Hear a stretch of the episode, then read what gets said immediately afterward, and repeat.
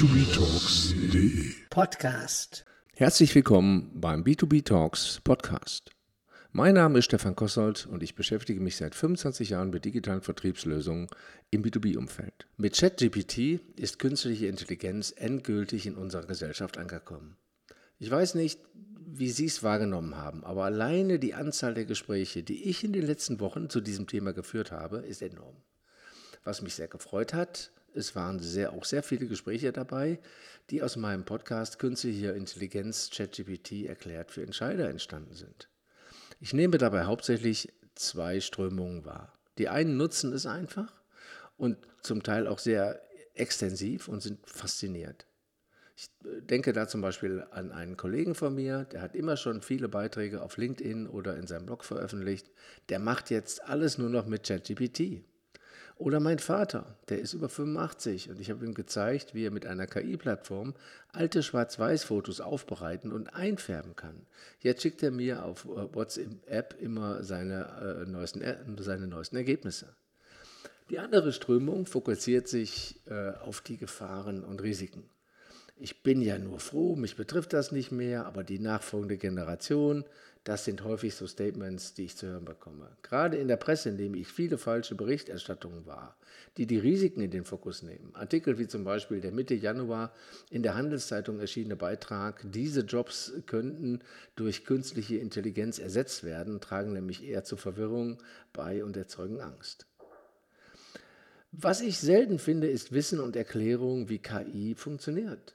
Ich bin aber der Meinung, dass es sehr sinnvoll ist, wenn ich ein Werkzeug selber regelmäßig benutze, dass ich verstehen sollte, wie es funktioniert. Ich fahre zum Beispiel viel Auto. Es hilft mir einfach, dass ich verstehe, wie ein Auto und ein Motor funktionieren, damit ich Situationen besser einschätzen kann. Dabei ist es nicht mein Anspruch, dass ich das Auto selber, selber reparieren will. Dafür gibt es ja Spezialisten. Ich habe mich deshalb entschlossen, aus aktuellem Anlass die Regel zu brechen und den Fokus von b2btalks.de auf digitalen Vertrieb zu verlassen. Heute geht es mir darum, Sie im übertragenen Sinne zu Autofahrern für die künstliche Intelligenz zu machen. Sie als Entscheider oder Entscheiderin, die verstehen wollen, was KI leisten kann und was nicht, allgemein verständlich zu informieren. In diesem Podcast werde ich Ihnen erklären, wie künstliche Intelligenzanwendungen überhaupt funktionieren.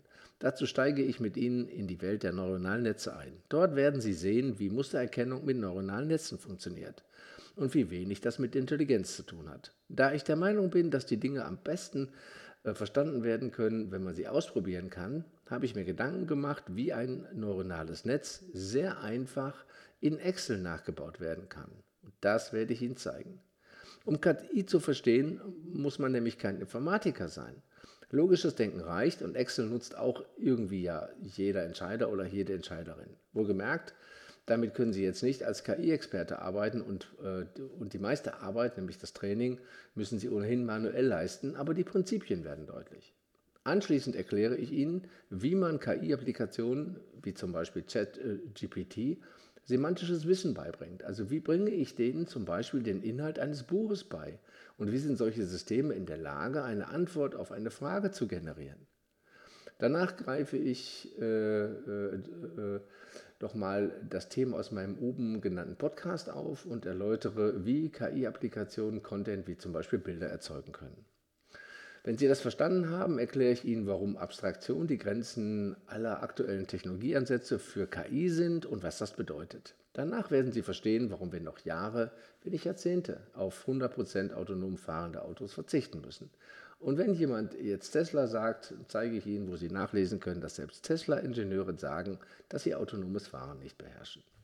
Enden möchte ich damit, dass ich Ihnen aufzeige, wo ich Potenziale für den Einsatz der aktuellen KI-Systeme im Unternehmensumfeld sehe. Dabei lege ich den Fokus aber wieder auf digitalen Kundenservice und Vertrieb. Mit diesem Wissen sollten Sie in der Lage sein, Entscheidungen über den Einsatz von KI in Ihrem Unternehmen zu treffen. Wer sich nun fragt, wo ich, woher ich mein Wissen äh, von KI habe, ja, ich habe äh, Informatik studiert und mich auch schon im Hauptstudium intensiv mit künstlicher Intelligenz beschäftigt. Da ich sehr viele Beispiele verwenden werde, in diesem Podcast, lohnt es sich, wenn Sie auch mal einen Blick auf das Transkript zu diesem Podcast auf www.b2btalks.de werfen. Da sind äh, viele erklärende Grafiken, die Sie dort sehen. Und ja, da das Thema sehr umfassend ist, habe ich mich dazu entschlossen, dass ich diesen Podcast auf zwei Folgen aufteile. Bevor wir uns aber in die Welt der künstlichen Intelligenz begeben, möchte ich damit beginnen, äh, Ihnen nochmal zu erklären, wovon sich KI-Programme von Nicht-KI-Programmen unterscheiden. Nicht-KI-Programme, wie zum Beispiel Excel, basieren auf Befehlsfolgen. Diese Befehlsfolgen nennt man auch Algorithmus. Ein Algorithmus wiederum lässt sich am ehesten mit einer abstrakten und standardisierten Problemlösungsbeschreibung vergleichen.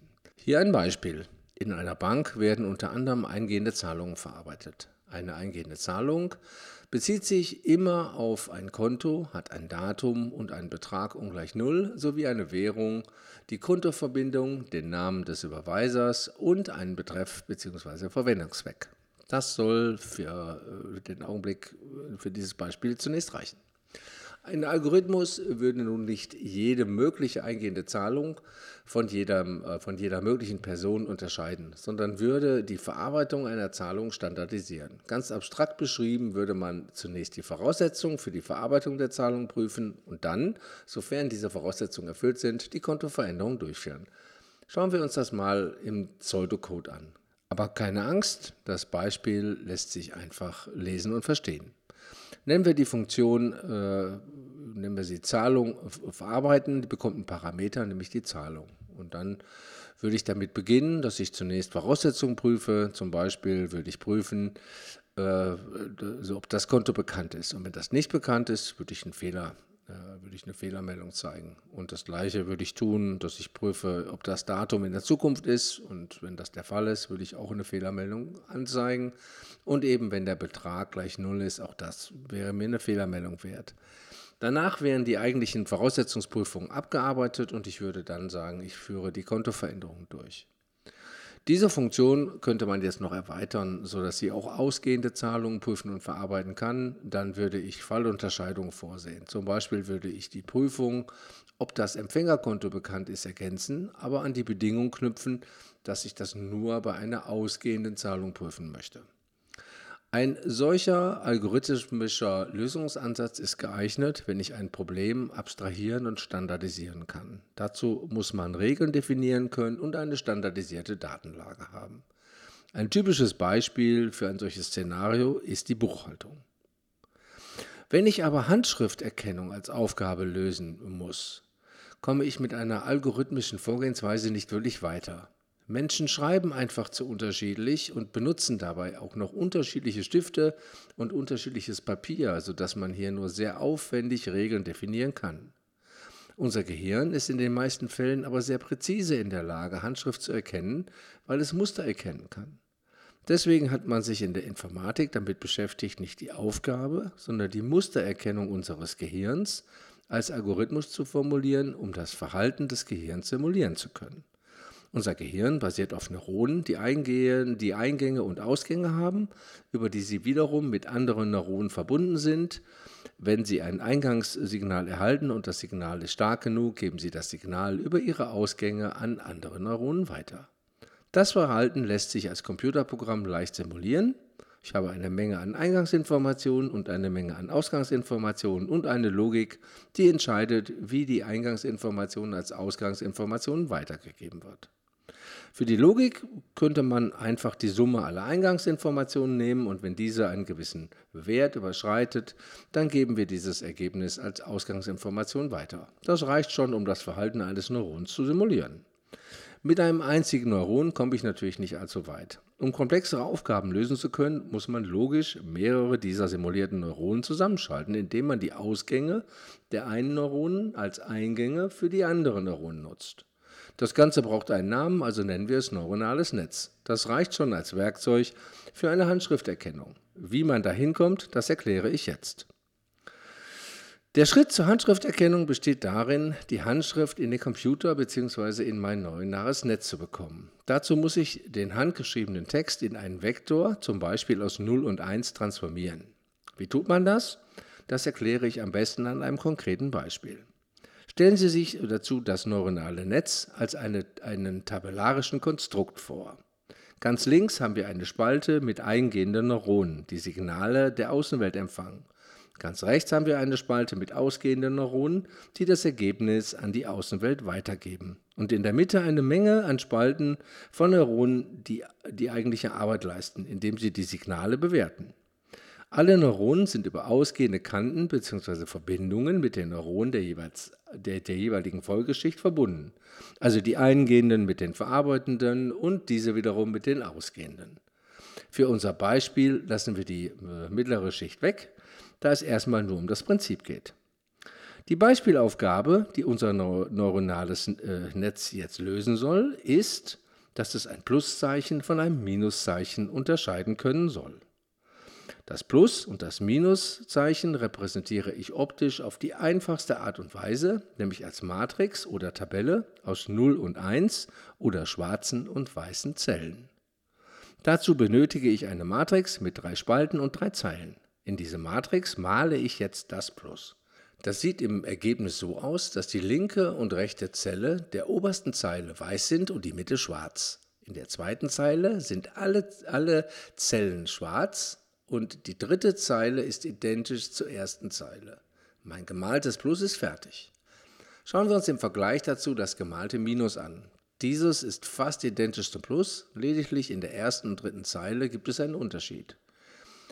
Äh, beim Plus war die, mittlere, äh, war die mittlere Zelle schwarz, beim Minus ist die erste und ist die gesamte erste und dritte Zeile weiß. Um die gemalten Zeichen Plus und Minus mit einem neuronalen Netz erkennen zu können, muss ich die optische Darstellung der Zahlen meiner Matrix äh, bzw. Tabelle in einen Vektor aus 0 und 1 transformieren. Das leisten wir ganz einfach, indem wir die drei Spalten der gemalten Zahlen dass, der, äh, dass wir daraus eine Spalte machen und die jeweils drei Werte, die ich pro Spalte habe, untereinander schreibe. Im Ergebnis habe ich eine Spalte mit 3 mal 3 gleich 9 Werten oder Zeilen. Danach übersetze ich schwarz in 1 und weiß in 0. Fertig ist meine Eingangsinformation für mein neuronales Netz. Das neuronale Netz muss ich jetzt so vorbereiten, dass es neun Eingangsneuronen vorsieht. An jedes Neuron lege ich nun eine 1 oder eine 0, je nachdem, was in meinem Vektor an der jeweiligen Stelle für das, äh, für, für, so für das Zeichen Plus äh, steht. Oder Minus. Damit ist meine Eingabe abgeschlossen. Die Aufgabe besteht ja darin, dass mir das neuronale Netz mitteilen soll, welches Zeichen vorliegt. Dazu muss ich mir Gedanken machen, wie ich die Ausgabe hinbekomme, also wie mein Ziel aussieht. Die einfachste Methode besteht darin, dass ich eine Summe über alle Eingänge bilde. Da ich zwei Zeichen voneinander unterscheiden möchte, reichen mir als Ausgangsschicht zwei Ausgangsneuronen. Jeweils ein Neuron für Plus und ein Neuron für Minus. Was ich jetzt noch machen muss, um Handschrifterkennung leisten zu können, ist, dass ich den eingehenden Verbindungen bzw. Kanten zwischen den Neuronen unterschiedliche Bedeutung geben muss bzw. unterschiedliches Gewicht. Warum, äh, warum macht man das? Wenn ich Zahlen erkennen möchte, sind für die, äh, für die Erkennung nicht alle Eingangsinformationen gleichbedeutend. Beim Plus und Minus unterscheiden sich, um bei unserem obigen Beispiel zu bleiben, äh, nur die erste und die dritte Zeile voneinander. Und zwar in der mittleren Zelle. Alle anderen sind gleich, sind somit unerheblich.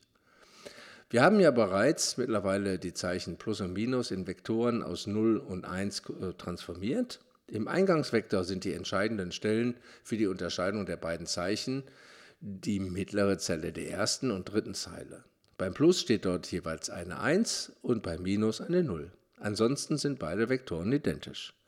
Um meinem neuronalen Netz die Zeichenerkennung beizubringen, lege ich pro Kante, also von jedem Eingang zu jedem Ausgang, ein Gewicht fest. Das Gewicht können Sie sich als Multiplikator vorstellen.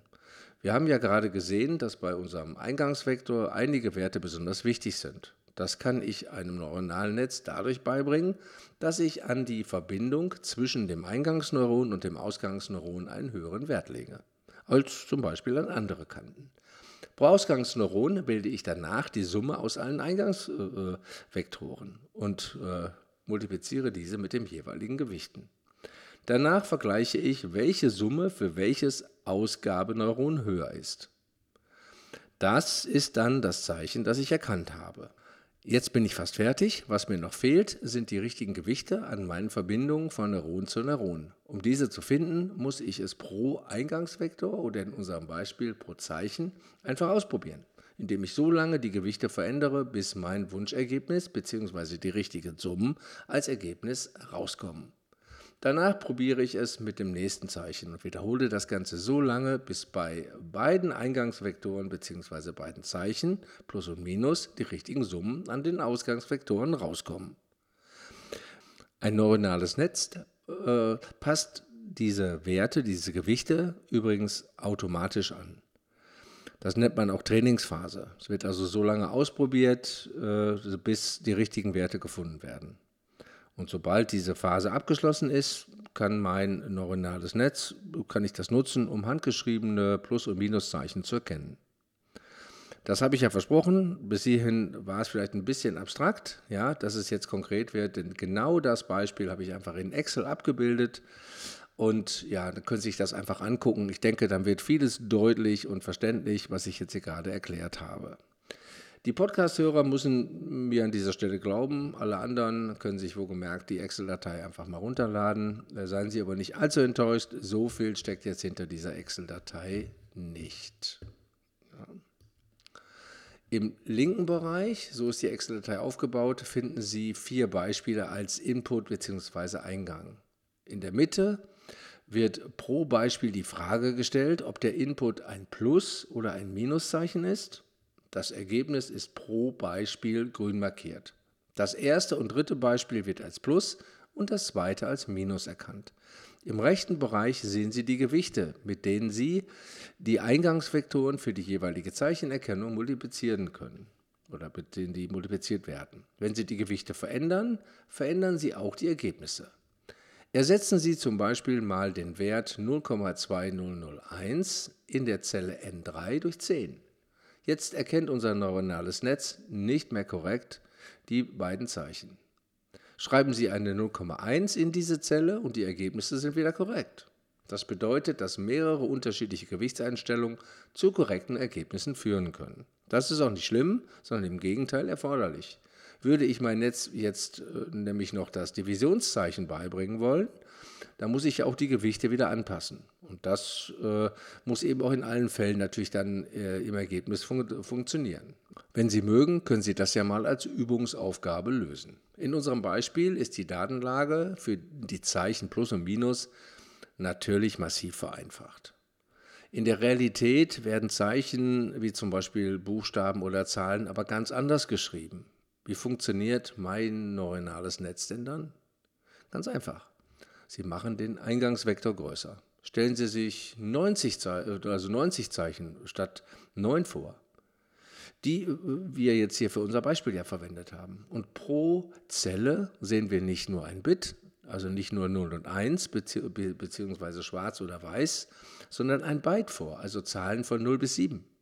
Dann kann ich sogar Grauschattierungen abbilden. Und wenn das Byte nicht reicht, dann nehme ich eben eine größere Einheit. Dann lässt sich auch Farbe repräsentieren. Das gerade erläuterte Prinzip bleibt aber im Grundsatz immer gleich. Es verändern sich die Größe der Eingangs- und Ausgangsvektoren in Bezug auf die Muster, die ich erkennen möchte, und die Daten, mit denen ich das tun möchte. Ebenfalls kann ich Verarbeitungsschichten ergänzen, sodass mein neuronales Netz 50 oder mehr Schichten bzw. Spalten hat. Das zu tun, dafür gibt es verschiedene Gründe, die ich aber für Sie, für, die sind aber für ein Grundverständnis für Sie nicht relevant. Deswegen habe ich diese Verarbeitungsschicht, also zum, in unserem Beispiel, auch tatsächlich komplett weggelassen. Wenn Sie sich die Excel-Datei jetzt aber anschauen, dann sehen Sie vier Beispiele. Die ersten beiden entsprechen genau der, den Vorlagen für Plus und Minus. Beim dritten Beispiel habe ich vom Plus die mittlere Zelle statt 1 auf 0 gesetzt. Sie erkennen beim Ergebnis bzw. Output, dass das neuronale Netz für diese Eingabe das Plus mit der Wahrscheinlichkeit 0,80446 für wahrscheinlicher hält als das Minuszeichen, welches auf 0,6003 kommt und somit kleiner ist. So hätte ich das auch entschieden. Das dritte Beispiel ist eher ein, ein Plus als ein Minus, ist meine Meinung. Beim vierten Beispiel habe ich nun zusätzlich aus der ersten, Zeile, aus der ersten Zeile die mittlere Zelle auf 0 gesetzt. Das neuronale Netz ermittelt auch für diesen Fall, dass das Pluszeichen wahrscheinlicher als das Minuszeichen ist. Allerdings unterscheiden sich die Summen nur noch marginal an der dritten Nachkommastelle. Das leuchtet mir auch ein. Also im Prinzip, das ist eine ganz, ganz knappe Entscheidung für das Pluszeichen. Ich hoffe, es ist deutlich geworden, dass algorithmisch die Programmierung eines neuronalen Netzes im Vergleich zu einer Buchhaltung trivial ist. Die eigentliche Leistung liegt in der Trainingsphase und das Ergebnis der Trainingsphase ist auch kein Algorithmus, sondern das sind die Gewichte. Wenn Sie die Gewichte nun an ein anderes neuronales Netz weitergeben würden, es müsste natürlich genauso aufgebaut sein, dann kann dieses Netz exakt das gleiche leisten wie das Netz, was wir gerade jetzt in Excel gebaut haben. Ähnlich genau auch wie bei einer Excel-Datei. Ne? Wenn Sie die einfach weitergeben und jemand anders öffnet sie, sieht er genau das gleiche wie Sie. Ein ähnliches neuronales Netz, was wir uns gerade angeguckt haben, wird jetzt zum Beispiel eingesetzt, wenn Bilder aus einem Computertomograph auf Hinweise nach Krebszellen untersucht werden sollen. Die Bilder werden, wie in unserem Beispiel, in einen Vektor gewandelt. Das Training geschieht mit Bildern, bei denen die Diagnose bereits vorliegt. Und wenn ich lange genug mit hinreichend Daten bzw. Bildern trainiert habe, erkennt mein neuronales Netz sehr treffsicher bei unbekannten, Computertomograph, äh, bei unbekannten Computertomografiebildern, ob ein Krebsverdacht besteht oder nicht. Algorithmisch könnte ich ein solches Problem nur mit extrem viel Aufwand lösen. Bei einem neuronalen Netz ist der Aufwand für die Programmierung wie ich ja vorhin bereits auch schon erwähnt habe, gering oder deutlich geringer. Allerdings muss ich das Training durchführen und die Daten dafür bereitstellen. Aber das Training kann ich in der Regel automatisieren. Das macht ein Computer, auch nachts oder am Wochenende. Spricht auch alles für den Einsatz von neuronalen Netzen, oder? Naja, nicht ganz. Einen Algorithmus kann ich lesen und logisch verstehen. Auf dem Wege bin ich auch in der Lage, Logikfehler zu identifizieren. Ein neuronales Netz bildet sein Wissen in Gewichten ab und entscheidet danach, was es tut. Einen Logikfehler kann ich so nicht mehr erkennen. Ich muss deshalb, um sicherzugehen, dass ein neuronales Netz richtig funktioniert, immer die Ergebnisse prüfen und mir genau überlegen, wann die Trainingsphase äh, abgeschlossen ist. Wenn die Eingangsinformation endlich ist, ist das leistbar. Bei, un bei unendlich vielen Eingangsinformationen kann ich das aber nicht. Das ist aktuell noch ein Riesenproblem in der KI, zum Beispiel beim autonomen Fahren. Doch dazu im nächsten Podcast mehr. Wenn Sie bis hierhin durchgehalten haben und alles verstanden haben, beziehungsweise auch äh, mit der Excel-Datei mal rumgespielt haben, dann kann ich Ihnen an dieser Stelle den KI-Freischwimmerausweis überreichen. Den Sie haben die Grundlagen von KI verstanden. Herzlichen Glückwunsch dazu. Das Werkzeug, äh, so was Sie sich bis hierhin erarbeitet haben, wenden wir jetzt nur noch an. Wie Sie mit diesen Fähigkeiten Bilder malen oder Texte verstehen und schreiben können, das erkläre ich Ihnen im folgenden Podcast. Also bleiben Sie dabei und ja, machen Sie einfach direkt Ihren KI-Fahrtenschwimmerschein hinterher. An dieser Stelle schon mal vielen Dank für Ihr Interesse.